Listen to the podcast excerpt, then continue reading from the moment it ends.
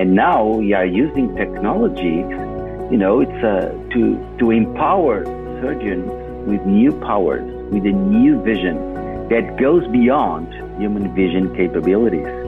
Suddenly, we have Marvel in our operating rooms, transforming surgeons in unnatural superheroes that could see beyond patient skin and remove the tumor safely in order to improve oncological outcomes.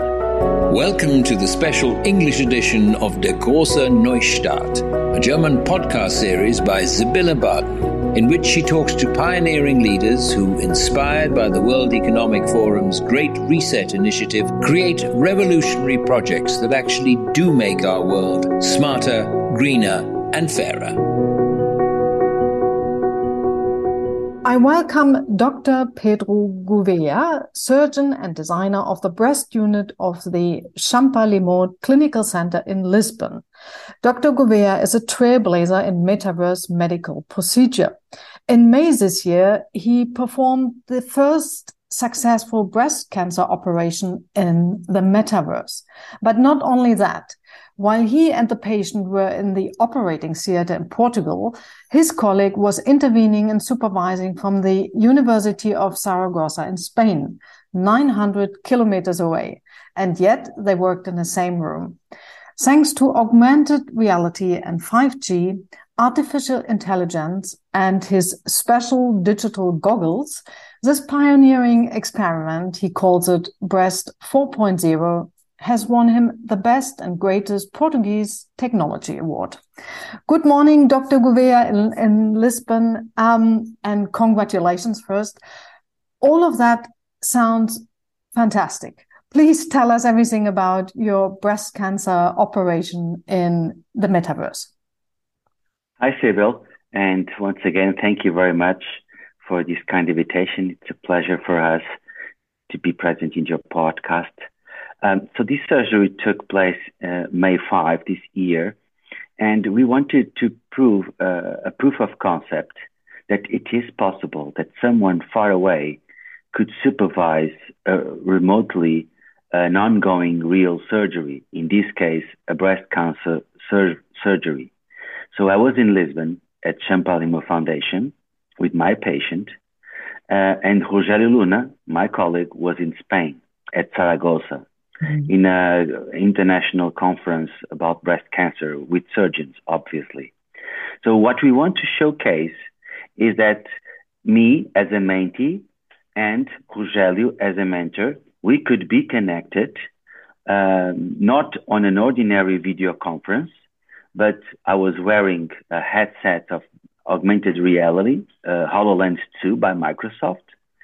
And while the conference was ongoing, Rogelio Luna was showcasing in the screen what I could see with my headset. It means that he could be on with me uh, on a real setting, mm-hmm. observing and visualizing everything I could see in my field of vision, including the patient.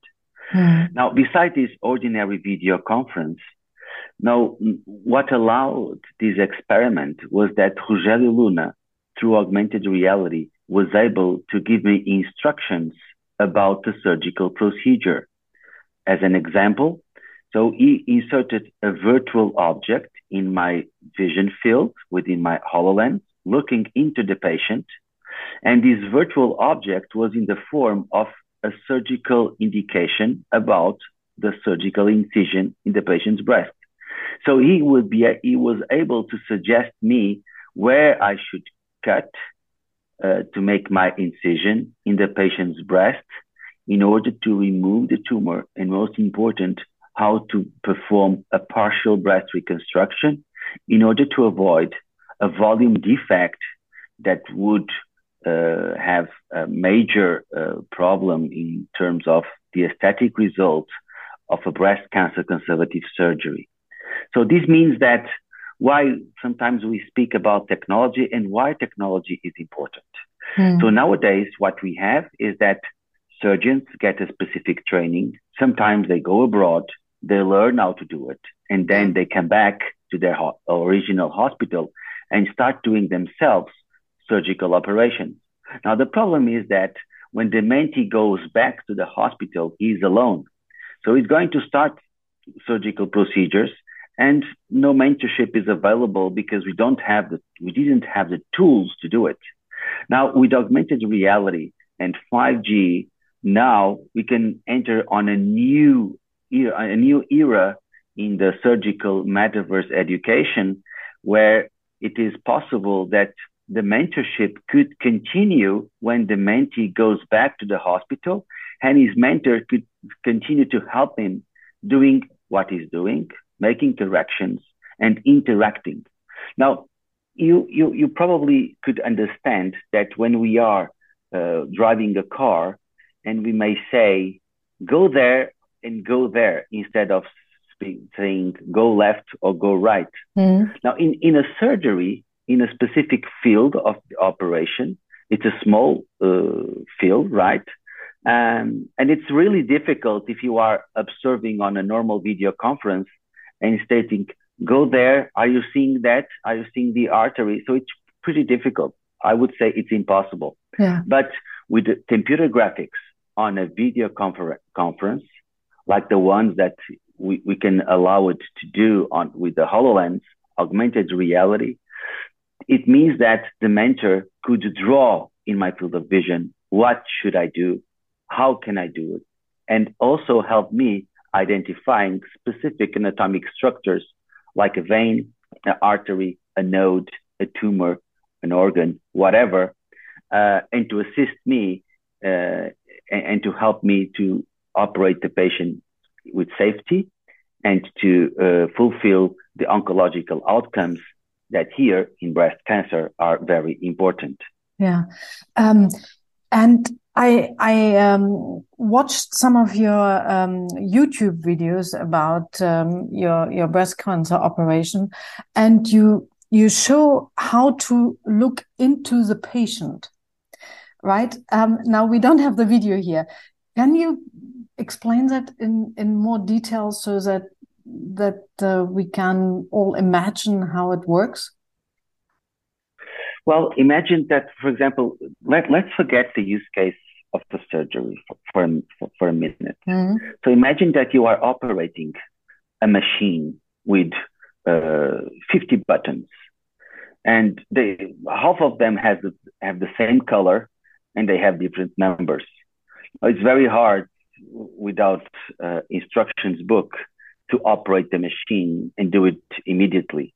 Yeah. But now imagine that I'm looking to a machine with 50 buttons and you are the engineer that knows all about, about these 50 buttons. Now imagine that I'm, I'm seeing the machine, the 50 buttons, and you are connected to my HoloLens and you are able to see the 50 buttons. Now, in order you to tell me, uh, now count from right to, to left 10 and push the button number 10. Instead of it, you can draw uh, a circle within the button in my field of vision. So I, in seconds, I can identify uh, the right button. Where should I push? So, so this is different because if I have to count, I can make a mistake. Mm. Uh, and if it's a serious button, you know, a button where everything will blow up, I will double count and I will lose time. Now it means that the ability to insert computer graphics on a normal video conference on a real uh, environment, it allows us to improve speed, mm-hmm. action from the user, uh, and a correct movement. Now, transponding this uh, situation from a machine to 50 buttons to surgery, it means that I am looking to the patient, and while you are drawing an incision or a pointing to a specific anatomic structure, I have this immediate image interpretation of what you are saying without mm-hmm. any doubt, because you are pointing out a specific region of interest in what I am seeing. So yeah. this means that it allows the, the user to have real time information when he most needs in an accurate way and without fault.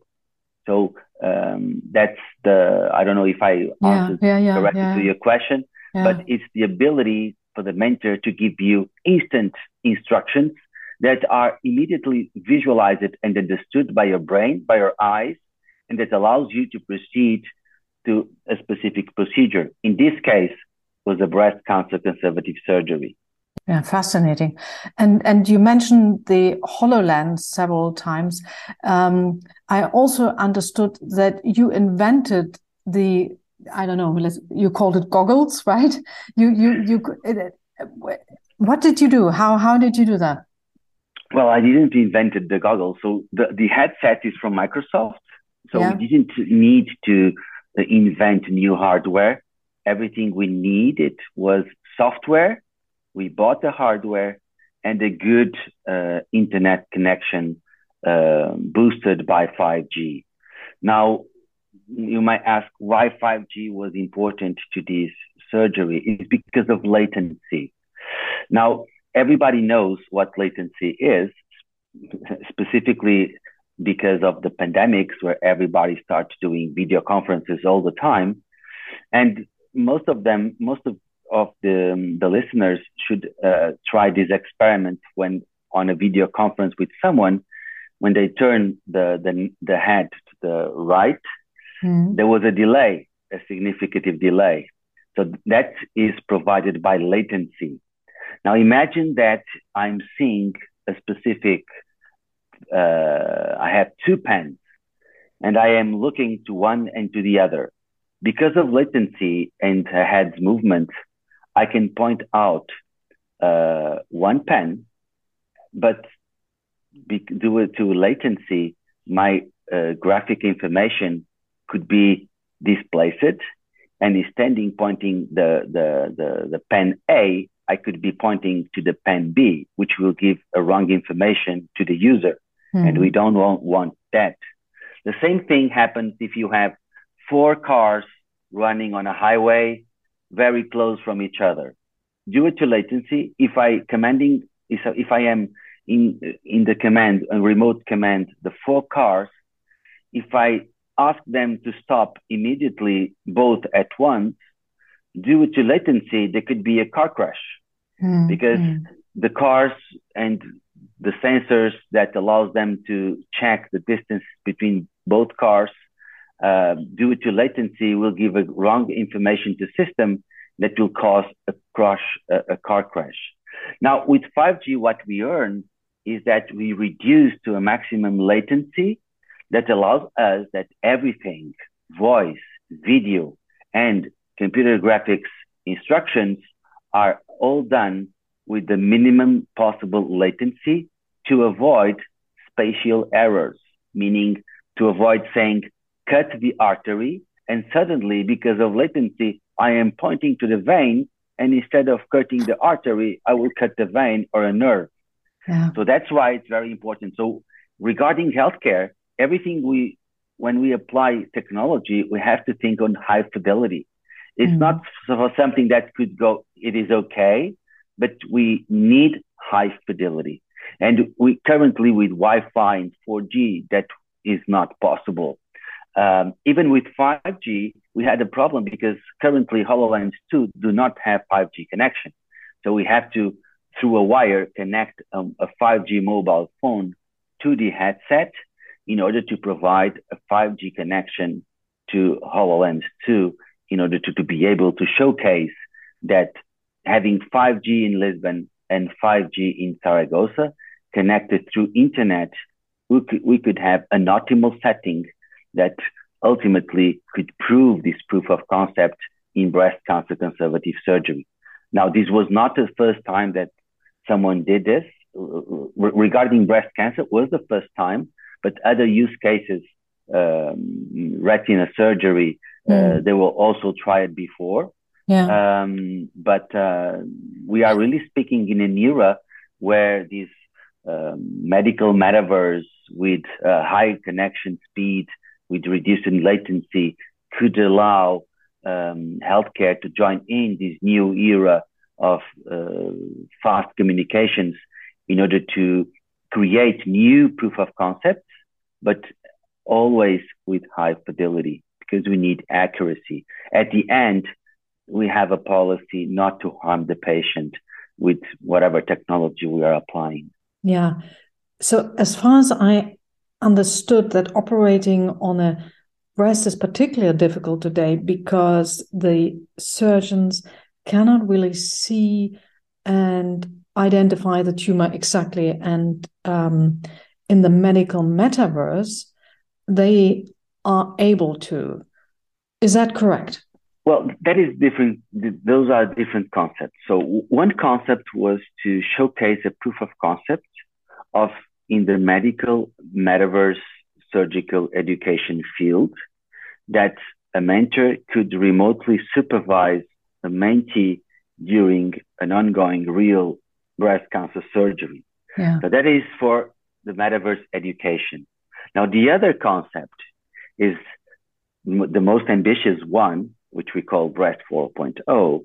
Mm. It's uh, it aims to create a medical device uh, that could enable surgeons to see beyond patient skin.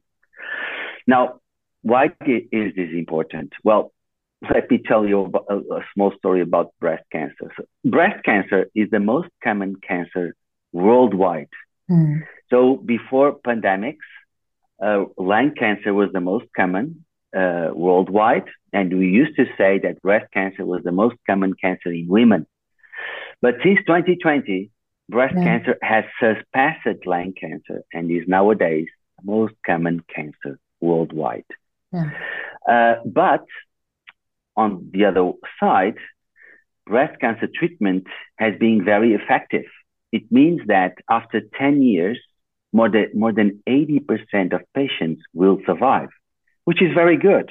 Mm. But that also gives us the responsibility to think that if survival is, is big, it means that these patients will live long lives with the dire consequences of uh, treatments, either are physical or emotional. Yeah. And regarding breast cancer, local treatment, uh, the gold standard nowadays is breast cancer conservative surgery. It means that for the majority of patients, we don't need uh, to remove the entire breast, a mastectomy, yeah. which is a mutilating surgery, and safely we can do a breast cancer conservative surgery. So we can we'd only need to remove the tumor instead of removing whole the breast, which will cause a major impact um, in the self-esteem of these patients that will be mutilated. And because of screening efforts, more and more the lesions are diagnosed in an early stage, meaning mm. very small. Mm. Now, if we do perform for the majority of patients breast cancer conservative surgeries, and more and more we have small lesions, these small lesions are not palpable. Now, how the surgeon could remove the tumor if he cannot feel it? Yeah. So that's why, since the beginning of breast cancer conservative surgery, we need to use invasive localization techniques that could guide the surgeon during his surgical procedure. The most used now uh, worldwide method to localize a tumor is a metallic wire that is literally stick into the patient's breast in order to guide the surgeon towards the tumor. And on the other side, you can imagine that, you know, when we are diagnosed treating a patient with breast cancer, we have several imaging modalities like ultrasound, mm. uh, like mammography. I don't know if all listeners that are male they know uh, how, how, what is a mammography, but it's something that is it's an exam uh, that we acquire images from what it is inside the breast, where the patient is literally squeezed in a machine in order to, to diagnose uh, suspicious lesion. And each uh, of these modality has a clinical report. Mm-hmm. For example, breast MRI, another imaging modality. The patient is laying down on a bed, but on a prone position, meaning with the belly down, facing to the bed.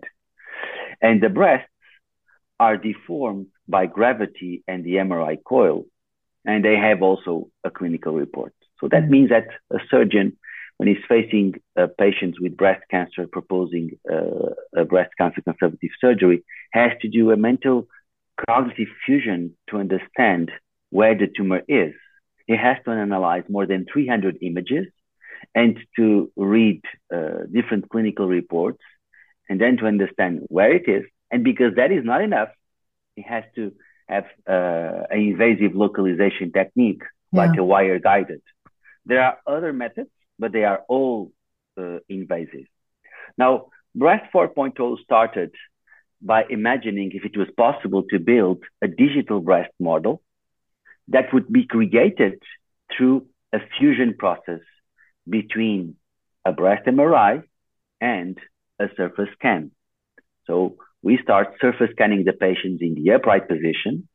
And if you remember, we mm. acquired breast MRI on prone position with belly down, facing to the bed.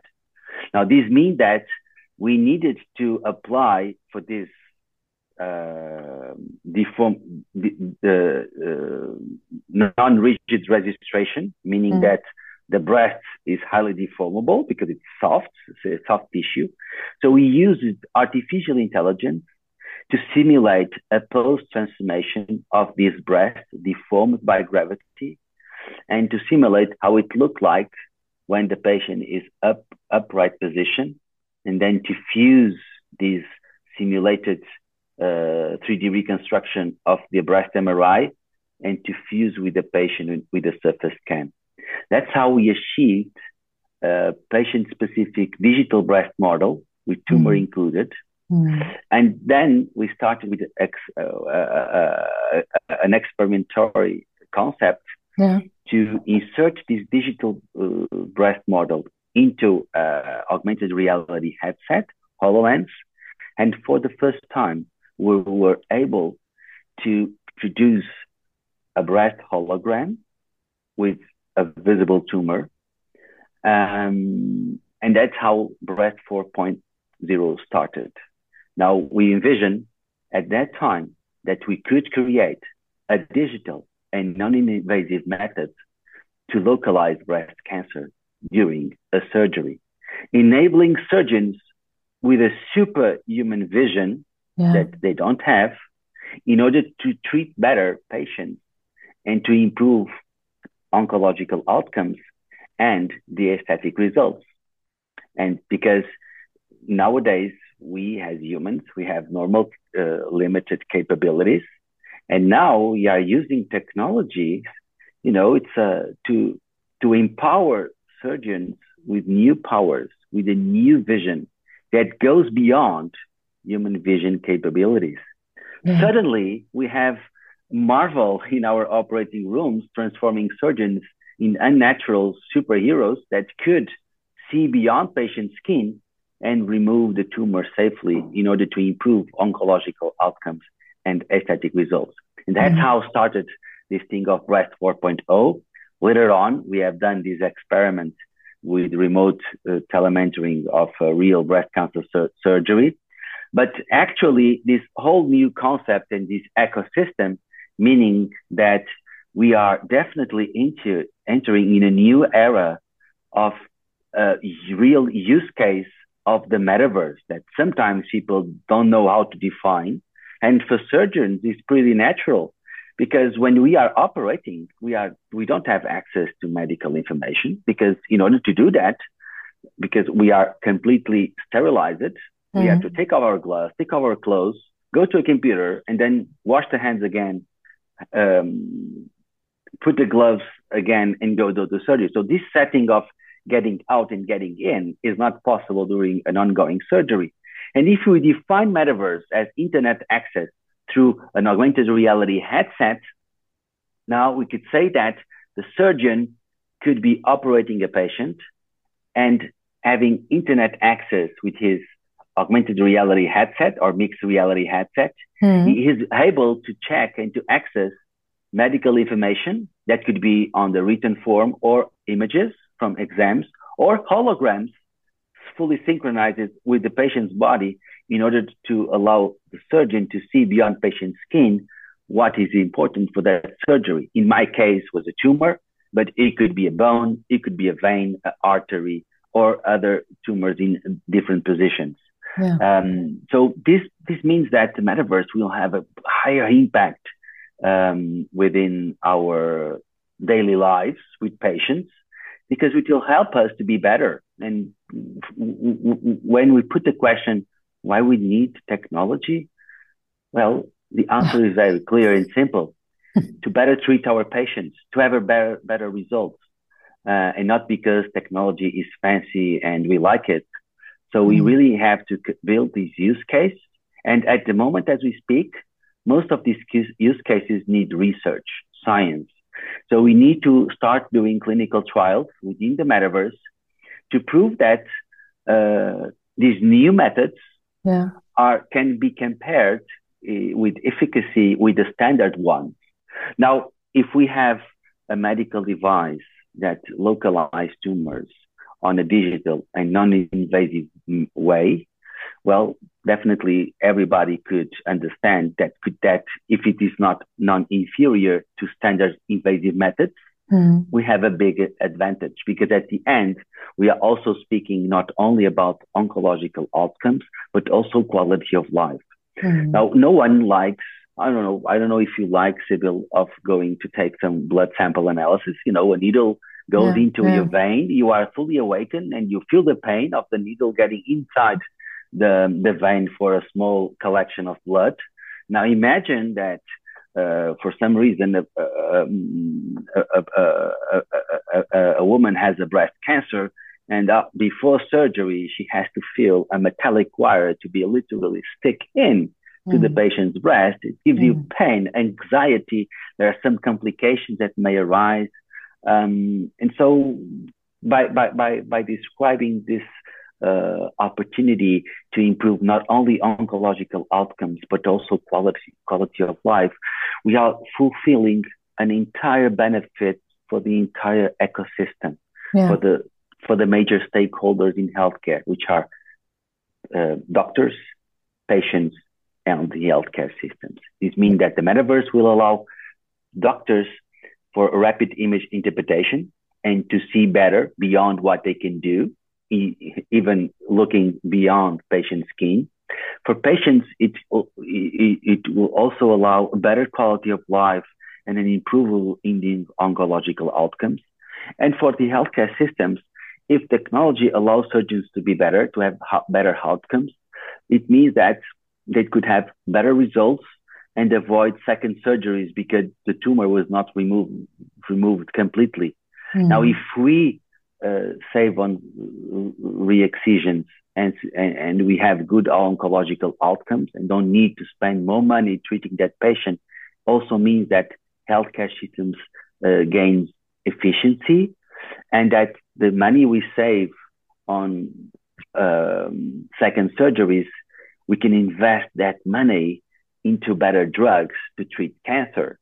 So in so we are looking to something that could bring sustainability into the healthcare ecosystem mm. um, using a new technology um, that besides that needs to prove his way so mm. It, it, has a fantastic uh, way ahead but clinical trials must must to be uh, started.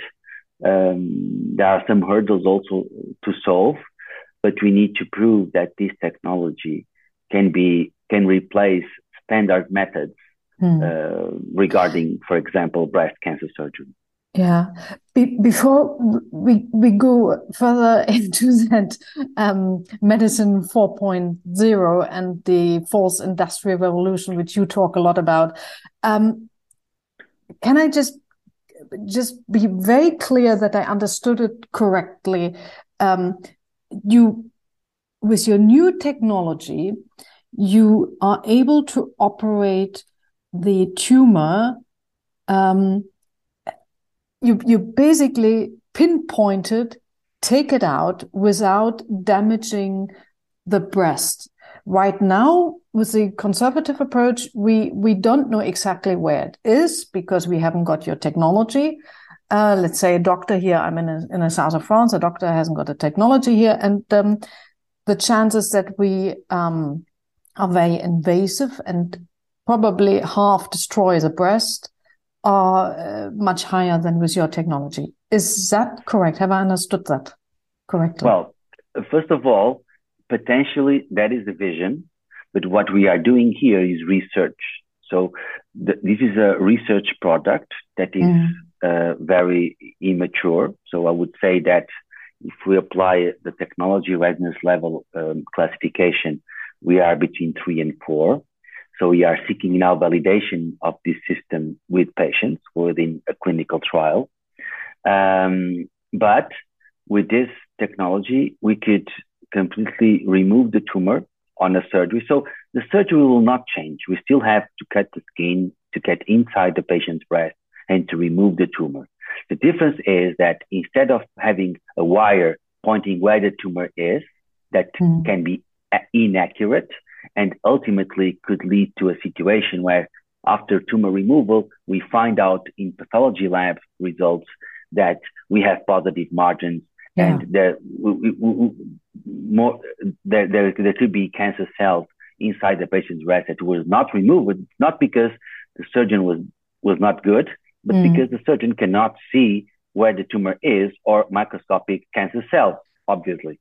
So with augmented reality, with metaverse, we can apply a new imaging modality with fusion from a surface scan to a breast MRI, transfer this model to a HoloLens, allow the surgeon to look into the patient's breast and immediately recognize the tumor inside the patient's breast mm-hmm. into in the form of an hologram. Mm-hmm. Now that gives us the ability to immediately know where the tumor is. So it's a tactical image that is instantly interpreted by the surgeon and allows us to make my immediate preoperative planning inside the operating room and go for tumor removal. It is a new talk because from what you are saying with the new technology you you are also able to improve the patient's entire emotional journey if women know that the whole procedure is so much more advanced and professional and of course less invasive it must be an enormous relief for patients well, we can in your trials. uh, well, we can reimagine an entire patient journey. So it starts with uh, uh, imaging registration, yeah. Uh, pre-operative setting. So we have to study the patient to make the exams, to do proper planning, and then for the patient, we we we will avoid an unnecessary exam of wire placement that is always painful so one procedure less uh, mm-hmm. uh, to be um, pointed to the patient. Um, and the procedure that we will have no that uh, patient suffers with pain mm-hmm. when he's in the process. So definitely we could remove one exam, one painful exam, and replacing it through technology with a digital non-invasive technique. And that is for tumor localization. Mm-hmm. But the metaverse in surgical patients are not only related to tumor localization. Now there are ongoing trials, so we are not we not we did not start that yet at Champalimaud Foundation, but we intend to do next year.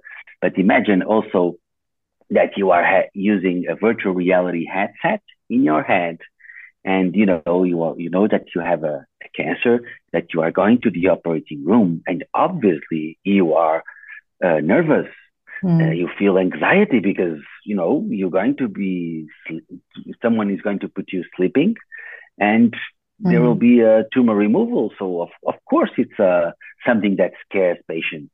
Mm. Um, and there are a lot of trials that are starting right now uh, where patients before uh, when they are already in the surgical bed but not inside the operating room they are waiting for uh, their time yeah. Uh, so there are some trials where we put a virtual reality headset into the patient's head.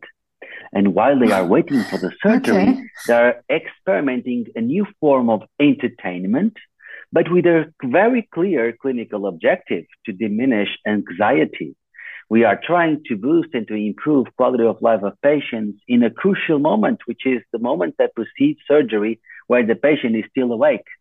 Um, so there is an entire ecosystem that goes from metaverse education to metaverse surgery to uh, metaverse emotions control before surgery. Uh, and, you know, if you think how much an operating room costs or the machines that we use, they cost, How much does it cost? That, Sorry. well, the, the, the, most expensive uh, equipment that they can be in a hospital, they, they are normally on the radiation uh, department, uh, imaging, and in the operating room. Mm. So because it's a specific structure and controlled one. But if you imagine that with, a, for example, the Quest 2 headset from Meta that cost around 500 and 600 euros, you can with uh, yeah. not you can spend not so much money, uh, but but to offer instantly quality of life to these patients with these new forms that you know it's it's inspiring that you can replace a pill, for example, a tranquilizer, mm. uh, with an immersive content that is purely natural. Nowadays, mm. Europe is seeking biofood, and what about in specific setting try to replace drugs to diminish anxiety mm. and put a headset to the patient, improving how he feels, uh, diminishing anxiety, so helping him to be calm mm. for the moment that will happen uh, a few minutes after that mm. when the, the anesthesiologist arrive and put the patient sleeping. Mm. So I, I mean, I, I think we are living a moment where patients will feel a full impact of these new immersive technologies uh, that will help not only doctors but only patients in their daily journeys. Mm-hmm. Um, we just need to prove this because everybody can understand that most of for sure it will work, but in healthcare, we need proof. Yeah. so we need clinical trials to set up clinical outcomes to prove in terms of statistics that there is a statistically significant advantage of using this technology uh, and comparing this technology to the other one. Yeah, um, yeah. So that is uh, science work that needs to be done, and for sure we will do it.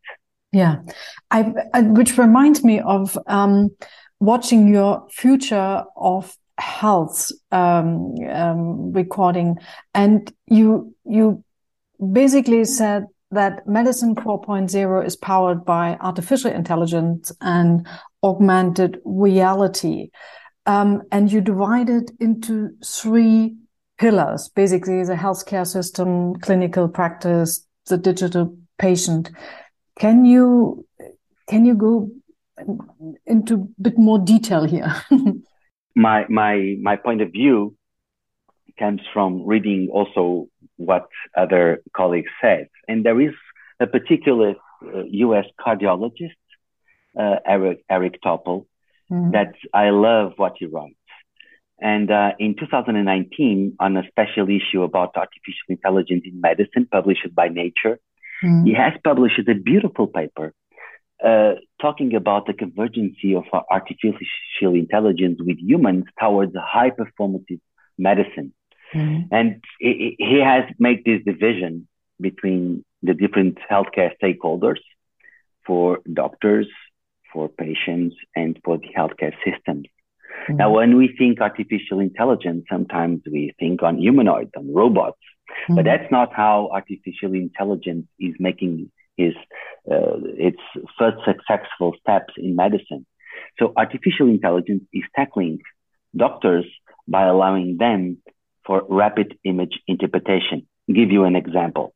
Nowadays, there are several apps that are currently being used to detect through a picture took by a mobile phone uh, if the patient has a high probability of having a melanoma or not. It mm-hmm. means that you have an app, you take a picture to a skin lesion, and the app will give you with more accuracy than a human being what is the likelihood of that skin lesion could be a melanoma, a skin cancer. Mm-hmm. So it means that if we apply artificial intelligence on computer vision, so yeah. through images and not only through robots and humanoids that comes on from science fiction movies. Actually, nowadays, it's through computer vision, a field of artificial intelligence, that we have the most successful use cases in healthcare regarding this convergence of artificial intelligence and humans to a high performative medicine. So mm. it means that we can clearly, in a matter of seconds, instead of waiting 30 minutes analyzing hundreds of images and reading different clinical reports, we can access rapid image interpretation using AI algorithms in order to assist the doctor to do a better and a fast diagnosis and also helping us to reduce medical errors because mm. we doctors mm. we are humans and sometimes we make mistakes but those mistakes can have a serious impact on patients so why not to use technology to boost our uh, performance in what we are doing either for diagnosis or for treatment so that is the main advantage that is being applied for doctors using AI. Hmm. Now, for patients, obviously they will have uh, advantages regarding to better diagnosis, better treatments, quality of life. But the main advantage is that with AI, patients will get access to their own medical data. Now, I, I can put you a question. Mm. Sibyl, do you have your digital healthcare data? and no. you will say to me, yeah, I have some printed PDF with my blood sample analysis results. I have my data, but you don't have. You have papers. That is not digital data. Hospitals own your own healthcare data, and you can you cannot have access to them, so that you cannot boost your own research regarding your health or your disease mm. and how to better mm. treat it. Mm. So with AI, definitely patients that today are a nobody, and Mr. Eric Topol wrote a book about this, mm. and patients will become the chief operating officer of the healthcare ecosystem, meaning that by gaining access to their own healthcare data, they could promote their health and also treatment, finding better places to be treated. And we should be proud as Europeans that the European Commission has set up a new directive that in five years we have to start sharing uh, healthcare data, the interoperability in the healthcare sector that does not exist today, um, neither in the United States.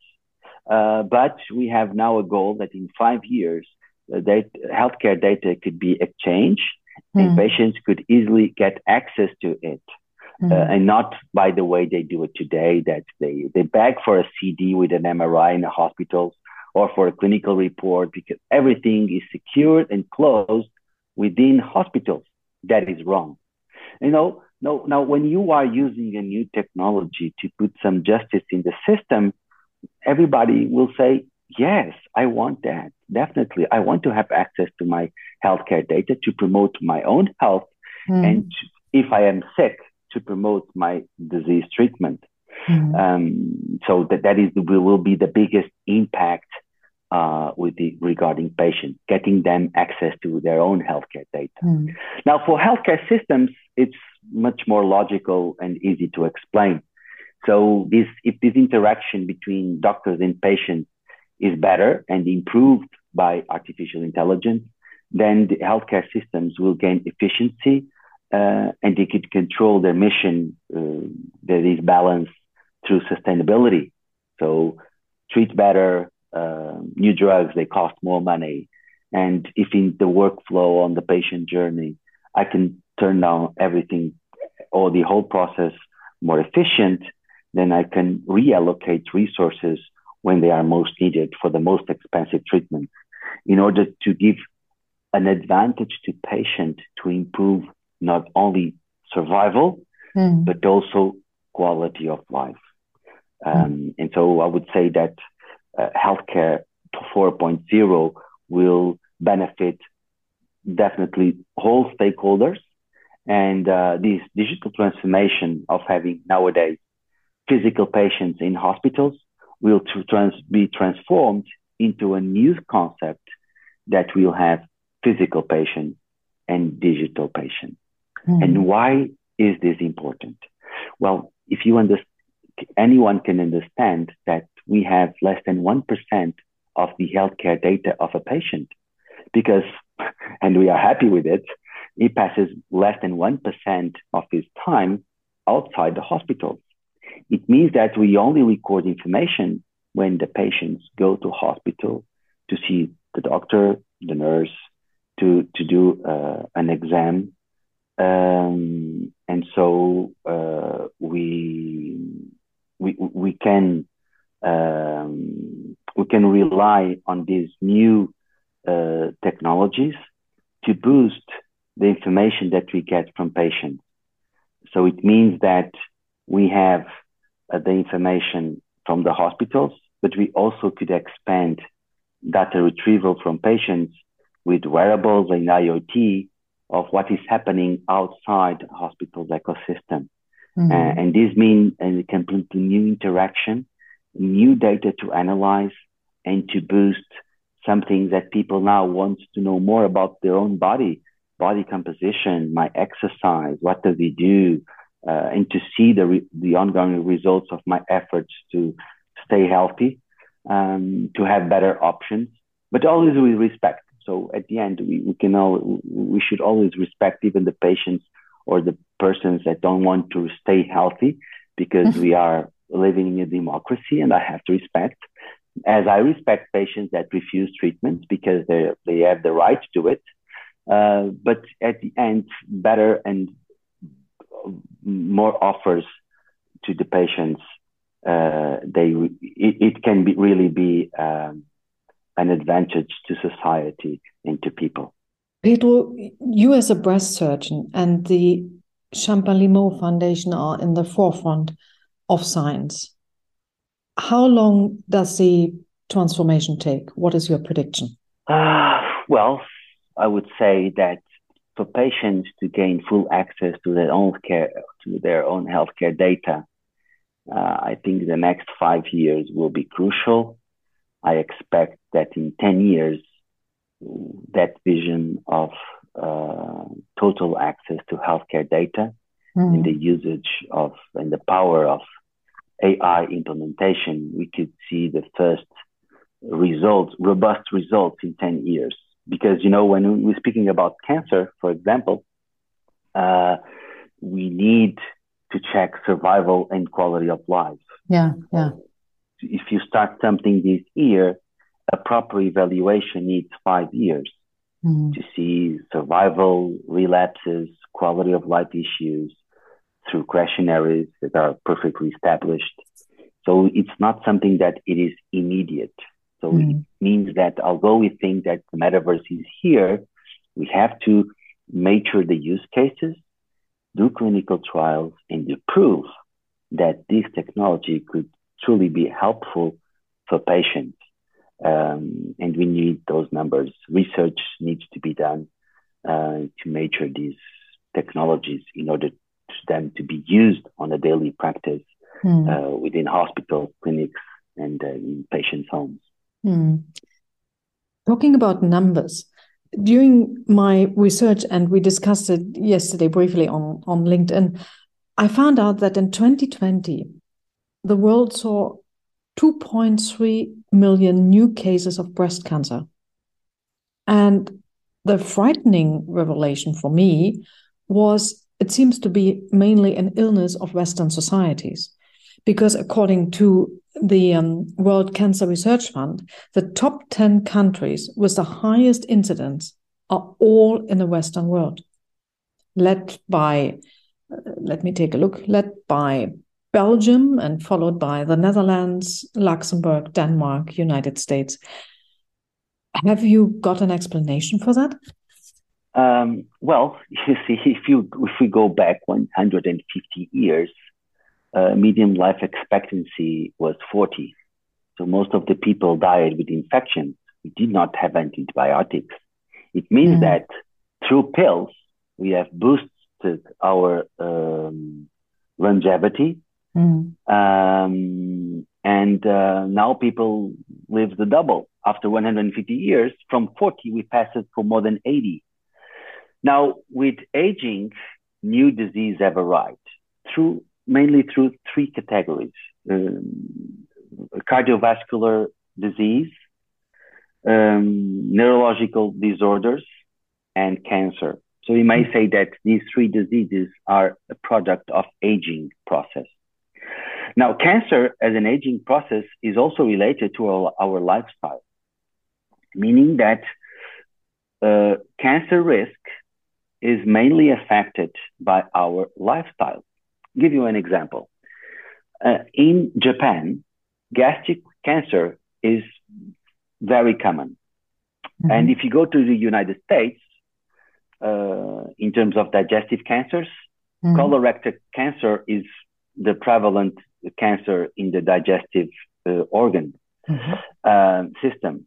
So it means that we have gastric cancer in Japan and mm-hmm. colorectal cancer in the US. Mm-hmm. Now, when Japan uh, citizens move to US to live in the US, so J- Japanese immigrants establish it in the United States, the first generation remains with high levels of gastric cancer incidence.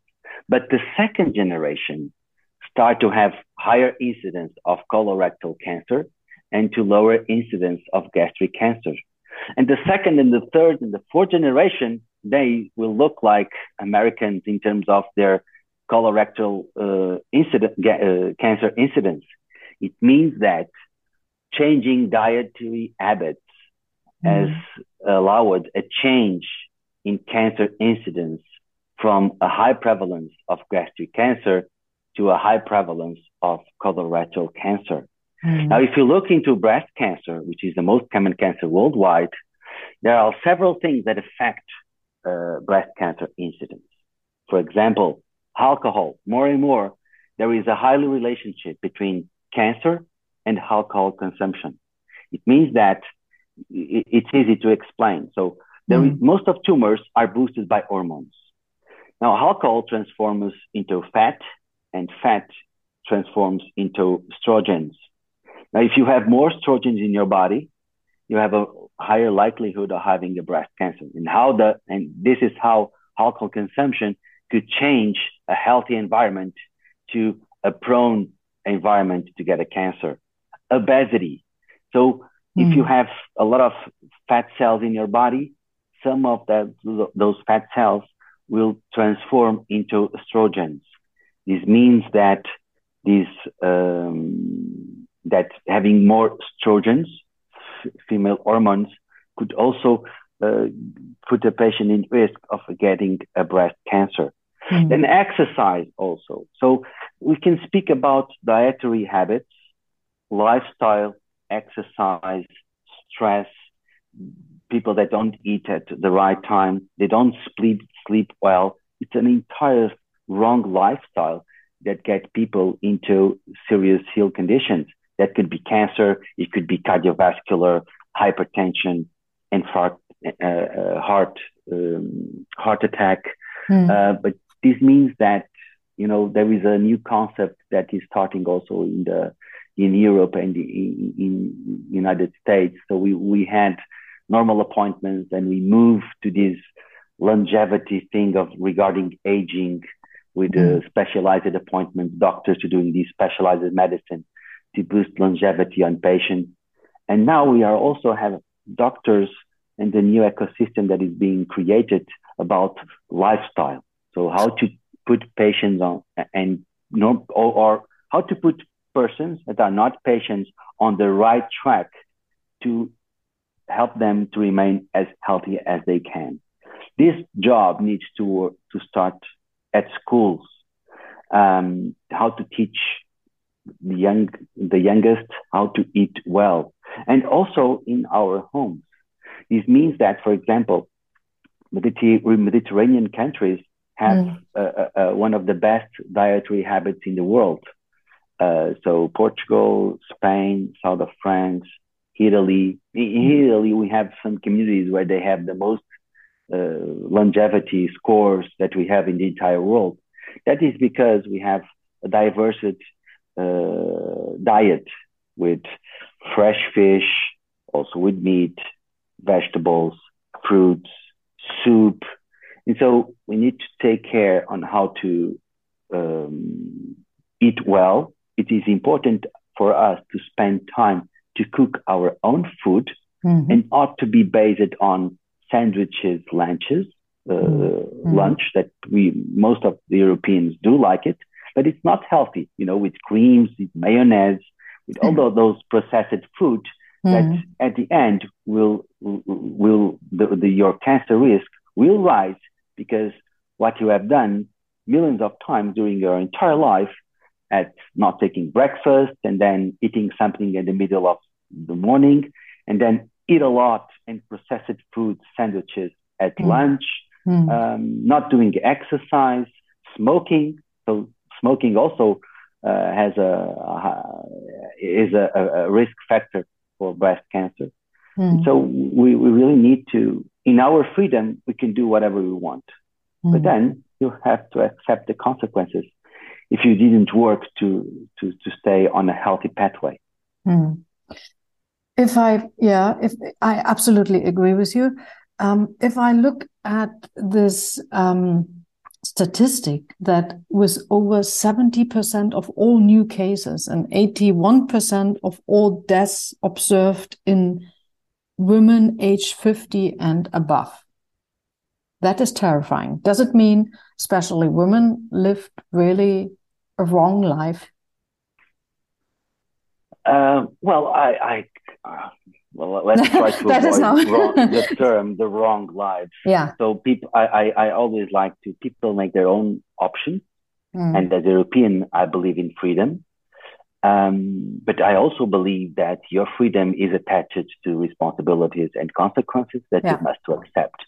So if you don't want to take responsibility of or taking charge of that consequences, so you have to think earlier. You have to be educated in order to to to stay on the right track. This means that we cannot sell chocolates and uh, yeah, unnaturally yeah. juices in schools because otherwise we will yes. teach our kids that eating juice, uh, drinking juices and uh, eating chocolates, it's normal and it's something that is encouraged, which it mm. should not be. So that means that we have to take care to be careful to what we teach to our kids, the habits, what they learn with the adults. Um, and so we have to remain on uh, the safe side uh, if mm. we want to have our to boost our longevity. Obviously, inevitably, sometimes things go wrong and you mm. didn't did anything wrong because biology is like that. So you have always done a healthy lifestyle and then you have a terrible disease. Mm. It's unfair. Obviously, it's unfair. But we are speaking about mathematical models, meaning that if you generally apply to a general population a healthy lifestyle, you have a statistical advantage of having reduced cancer incidence in that specific population. Mm. That is public health, uh, and governments in Western countries have ways to make new policies in order to protect um, their populations, uh, and even in companies. So more and more, sometimes nowadays, when someone is seeking a job, he's not only looking for money for a salary, mm. he's also looking for quality of life can I work remote part of the time? Can I have access to gym in the in at work so I can work in in the gym and in my workplace I also have access to a gym to do my exercise.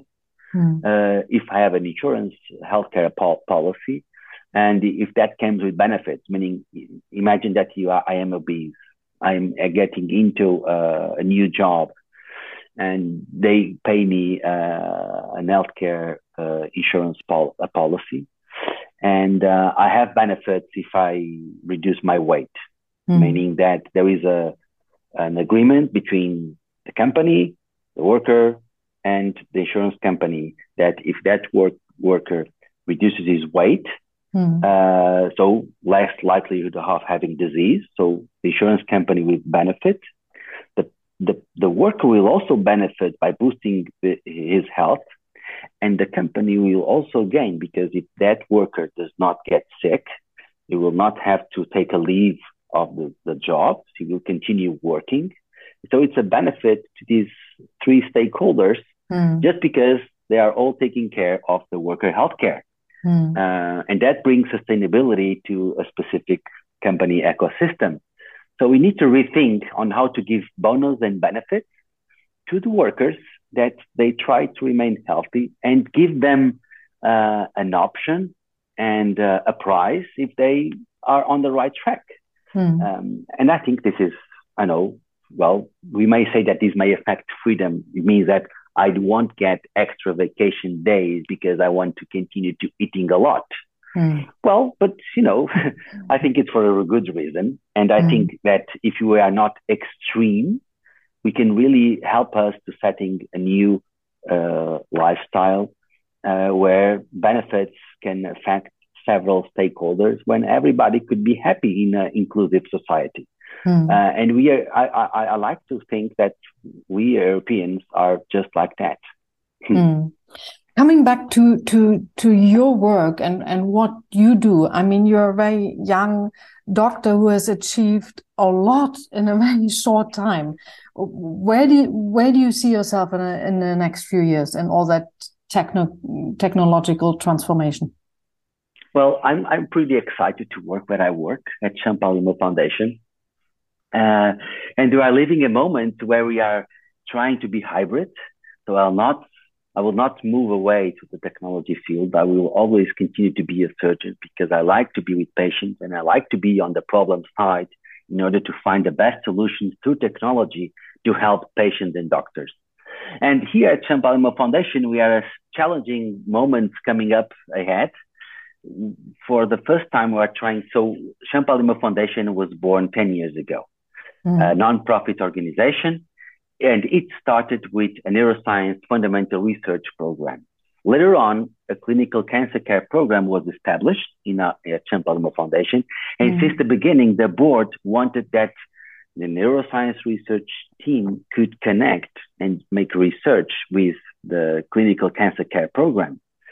Now, this is not obvious because, you know, neuroscience deals with neuronal circuits and how can we connect neuronal circuits with the cancer cell? So it's pretty hard. Mm. So how we find a way of working together was through immersive content, through, through augmented and virtual reality. Why? Because we were applying medical XR in our research using augmented reality, allowing surgeons to see beyond patient skin and new forms of remote telementoring. And in the neuroscience, you know, ne- fundamental neuroscience research, they work with animal models. Mm. So they, we have a vivarium uh, in, at our facility with mouses and fishes, and they study uh, behavior on mouses on specific conditions using augmented reality. So they simulate a specific ecosystem to perform their experiments with mouses. So we we find out that augmented reality and immersive content was a common methodology between both research teams mm. that worked on a very different manners. So mm. they hmm. work with animals, we work with patients. And the fun of it is that at Champalimaud Foundation, you have something unique that you cannot find anywhere else in the world. So we have doctors, we have patients, we have researchers, we have engineers, we have animals. Sometimes you have a great hospital with great doctors and great patients, but no engineers, no mm. animals. Then mm. you have uh, full buildings of technology buildings with engineers, with machines, advanced equipment, but the hospital is far away. The patients also. Mm. Um, then you have industries that build new drugs, but they don't have the animals, they don't have the patients, neither the doctors. And over there, we have this new ecosystem that was built in freedom where everybody shares the same canteen. So mm. it's an it's a space where you can mix ideas. Mm. It took us 10 years to achieve it, but now we have this responsibility of working together, bring also sustainability to research in order to each one of us in their specific use cases, we can be successful, but using something that is shareable mm. in research.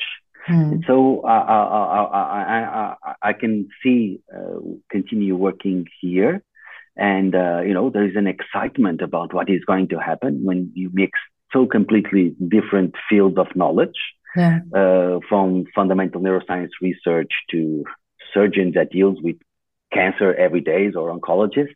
Mm-hmm. And uh, I'm really excited to see what this is going to produce in the upcoming years mm-hmm. working together on a way that was not experimented before because we will be on the same place every day. And so obviously interactions will happen and new ideas that we didn't think about it will arise with the youngest that will join us and start living this mixed environment will allow us to do better things mm-hmm. at that and at the end to mm. improve patients' lives. Mm. Picking up on new ideas, and that will be also my last question because um, you are a very busy doctor, and um, we have got two more minutes. Um, I noticed that the Champalimaud Foundation has a Center for the Unknown. What is the Center for the Unknown? Well, people might think that is an awkward name, but no. it it means that. So uh, since I next year I will make ten years of Champalimaud Foundation. One of the things that I most appreciate and I'm grateful to work here is freedom. So everyone has mm. freedom to think on new ideas, um, to propose them, and to execute them. No matter if on the beginning, very unlikely that you can be successful, um, but they give you that freedom. So if you um, take your mission seriously, not as a normal job, but as a mission, um, you can be free. You just have to write on a paper what you want. It will be approved, and then we help you to get you funding, funded, um, and so the, they give you they give you also certain uh, a coach during your career, not only as a doctor but as a researcher, to give you the tool that you need to do and to fulfill your mission. Um, and that is the center of the unknown. We never know what is going to happen. Uh, because we are not some we are not blocked to an idea. We are mm. we welcome new ideas. That's how suddenly uh, a surgeon, a surgical team, uh, start working with an imaging team and with neuroscience because we were able to find something that could unite us. us. It was not obvious at the end, but you know there is this common feeling of freedom of the unknown, and you know through time, humans were always very curious and excited with the unknown. It's a re- it's a question, uh, an open question, and that brings you passion and makes you uh, feel that you really want to dream and you you really want to navigate in that space that we call the unknown. That was very beautiful. It's also a very beautiful concept, and it seems you you work at the almost not almost you work at the perfect uh, place. And um, all I can say is thank you very much, Dr. Gouveia, and um, I wish you all the success and the happiness and that you keep on coming up with better and better ideas. Thank you very much um, for Thank joining you, us today.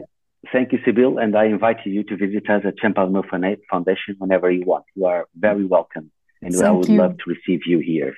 Thank you very much. You've been listening to a special English edition of Der große Neustart, a German podcast series by Sibylle Baden, in which she talks to pioneering leaders who are committed to making our world smarter, greener, and fairer. For more information, please visit www.sibyllebaden.com and the official site of the World Economic Forum.